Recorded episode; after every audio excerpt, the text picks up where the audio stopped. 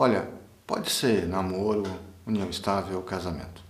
Depois que o relacionamento chega ao fim, cada um vai para o seu lado e a vida segue. Ou se você preferir, a fila anda. Mas tudo muda nessa história se existem filhos menores. Por quê? Porque o papel de pai e de mãe é para sempre.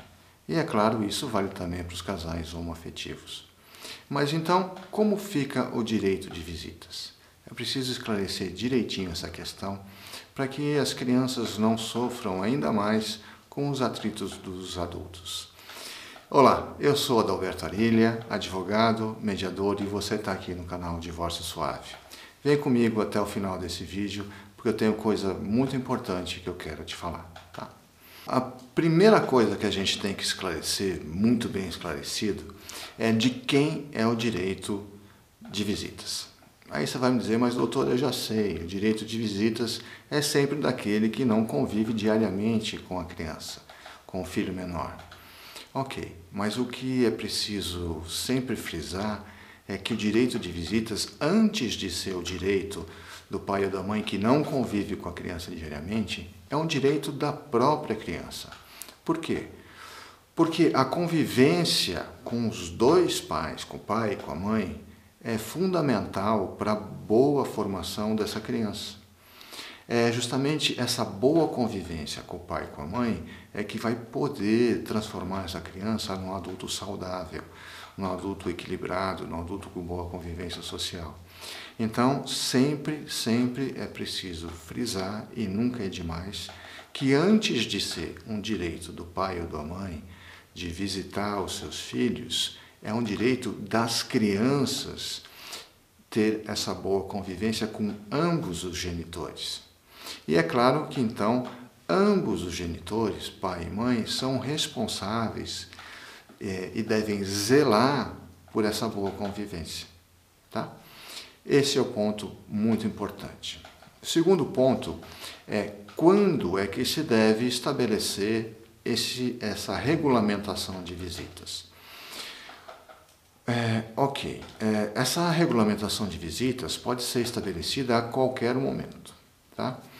Se o casal tem um bom diálogo, se o casal conversa bem, é, provavelmente ele já estabeleceu uma rotina de visitas, uma rotina de convívio com os filhos. E às vezes essa combinação é só de boca. Né? Ok, essa combinação de boca, se está funcionando, não tem problema nenhum. Mas é, é muito importante, é, assim, de uma, de uma boa precaução, que essa, esses acordos feitos às vezes só de boca sejam colocados no papel. Por quê? Porque a gente nunca sabe o que é que vai acontecer no futuro. Se o casal está se relacionando bem agora, é mais um motivo para ele aproveitar essa essa boa conversa, esse diálogo que já existe e colocar no papel. Porque quando você coloca no papel e homologa perante um juiz, é, essa combinação tem o poder de ser um título executivo. O que, é um título executivo? Título executivo significa que é, tudo que está combinado ali naquele documento pode ser exigido judicialmente. Ou seja, você pode ir, se aquilo não for cumprido, você pode ir até, até o judiciário e pedir que, ah, que aquilo seja é, forçosamente cumprido. Né? E isso é muito importante. Isso evita muitos problemas no futuro. É muito comum um casal ter uma boa convivência e depois, por um motivo ou por outro, essa convivência acaba estragando, acaba azedando. E aí isso acaba respingando nos menores, nos filhos menores e invariavelmente acaba tendo problema no, nas visitas do pai ou da mãe que não tem a convivência diária com os filhos. Tá? Se é, o casal não, já não tem esse diálogo é, bom, essa capacidade de chegar a acordos que estabeleçam rotinas para as visitas dos filhos, então aí é necessário é, entrar com uma ação de regulamentação de visitas. Essa ação de regulamentação de visitas basicamente é um, um, um processo e no final dele o juiz vai decidir quais são os dias, horários é, onde ah, o pai ou a mãe vão poder ter acesso aos filhos. Né? E normalmente nesse, nesse, nesse documento é estabelecido dia da semana que vai, que vai poder ver, é, horários, como vai ser nas férias, como vai ser no final de ano, como vai ser na, no, no, Natal, como vai ser Dia das Crianças, aniversário do pai da mãe. Enfim, todas as datas importantes para aquela família podem estar tá, é, previstas as visitas dentro desse, desse documento, dentro dessa regulamentação de visitas. É claro, é, é, é bom que eu frise no, no, no, no início, quando eu falei que o casal pode acordar é, de forma livre, como vai ser as visitas, é, pode ser também determinado, acordado, que as visitas até sejam livres. O que, que significa visitas livres? Significa que o pai com a mãe ou a mãe podem visitar os filhos a hora que quiserem, desde que essas visitas não atrapalhem a rotina das crianças, não atrapalhem a vida das crianças. E, claro, desde que as visitas sejam comunicadas, sejam avisadas, sejam combinadas com uma certa antecedência com quem está com as crianças, obviamente. Né? A pessoa não vai bater lá às quatro horas da manhã e querer fazer a visita, porque isso vai, vai além de prejudicar a criança, evidentemente atrapalha a vida do outro genitor. Mas, enfim, é possível essa combinação de visita livre, ou então você pode regulamentar até os mínimos detalhes como que vão ser as visitas. E feito isso, homologado isso, colocado no papel, é, homologado por, por um juiz, vira um título executivo. Isso é muito importante. Outra questão que é muito comum eu, eu receber aqui no, no Divórcio Suave é a questão de é, se isso pode ser modificado no futuro. Claro que sim. Tudo que foi estabelecido na, na, na regulamentação de visitas pode futuramente, futuramente ser modificado, desde que haja uma mudança na vida das pessoas ali envolvidas. Por exemplo, se um pai de repente muda de emprego e passa a trabalhar num horário que, que seja impossível para ele cumprir o que tinha sido combinado anteriormente. Então é preciso uma nova regulamentação. Ou se um dos dois muda de cidade e fica difícil o deslocamento, também é possível fazer uma nova regulamentação. E aí, nesses casos, é possível fazer de boa isso, né? fazer de livre, é, de livre acordo, ou, se for necessário, então, mover uma ação judicial de regulamentação de visitas novamente. Tá?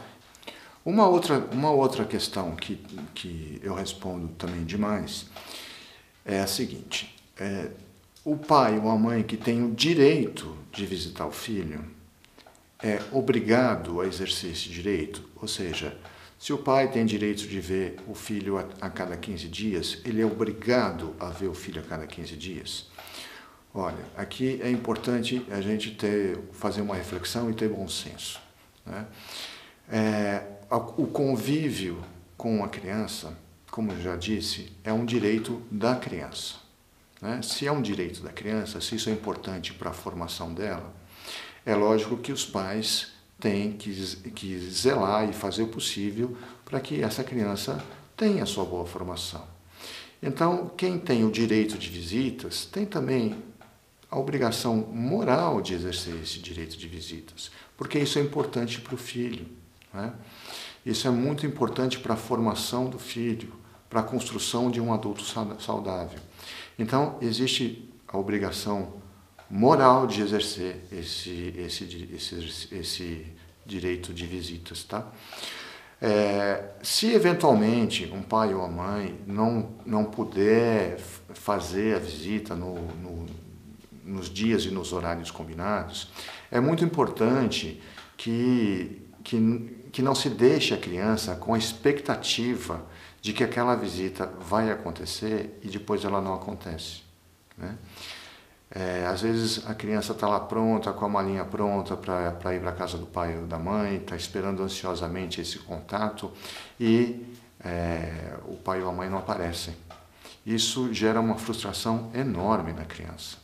Então, se por algum motivo não vai ser possível realizar essa visita, é, que se que se explique isso bem para a criança, deixe tudo bem explicadinho, que se explique com antecedência até, né? porque é uma responsabilidade grande exercer esse direito de visitas. É muito importante que a criança não, não se frustre nessa, nessa, nessa rotina que aos poucos vai se estabelecendo é, com os dias e horários de visitas. Tá?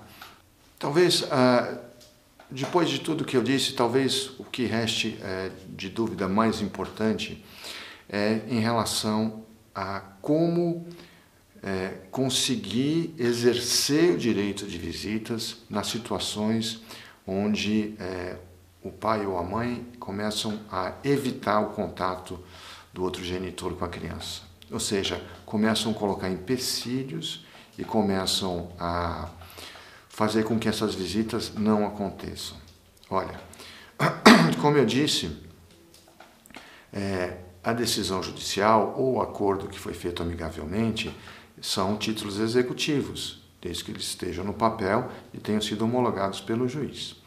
Então, quem tem esse título, esse título executivo na mão pode exigir que é, tudo que esteja nesse título seja é, cumprido.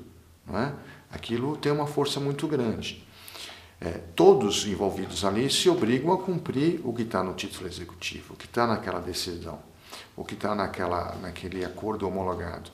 Então, é, a lei permite, a lei tem algumas ferramentas que, que permitem com que esse título executivo seja de fato é, cumprido.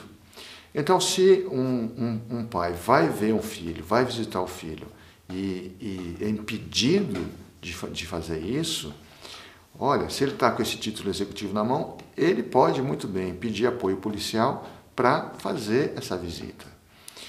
É, se por um acaso ele não sabe onde está a criança, fica um pouco mais complicado, mas ele também pode movimentar o judiciário para uma busca e apreensão. Né? Ele pode, inclusive, pedir multa diária para o outro genitor que não permite que essas visitas sejam exercidas. É claro que, que tudo isso são, são é, ferramentas que geram um desgaste enorme, que geram um, um, um constrangimento muito grande entre as partes que estão envolvidas e, principalmente, gera um, um uma, uma tensão enorme na criança. É, e isso tem que ser sempre muito bem pesado antes de se tomar essas atitudes judiciais. Por isso, é, seja você que está tentando ver o seu filho e não consegue, ou seja você que por algum motivo está querendo impedir que o, que, que o pai ou a mãe vejam, ou veja sua, seu filho, Pense bem nisso. A visita é direito da criança. Né? É, criar uma situação de, de tensão, de constrangimento e de descumprimento de um título judicial torna as coisas muito mais difíceis para todos e principalmente para a criança. Então pense nisso antes de você tomar qualquer atitude drástica nesse sentido. É, sempre é muito importante que você procure resolver as coisas de, da forma mais, mais amigável possível. Eu sei que às vezes isso é muito difícil. Né? Enfim, é, essas são saídas é, muito drásticas que traumatizam todos que estão envolvidos. Pense nisso antes de tomar uma atitude dessa. Eu espero que você tenha gostado desse vídeo e se você gostou, dá um like para mim, se inscreve no canal e clica no sininho, porque aí você recebe todas as atualizações que acontecem aqui no, no, no Divórcio Suave. Obrigado, foi um prazer estar com você, até a próxima.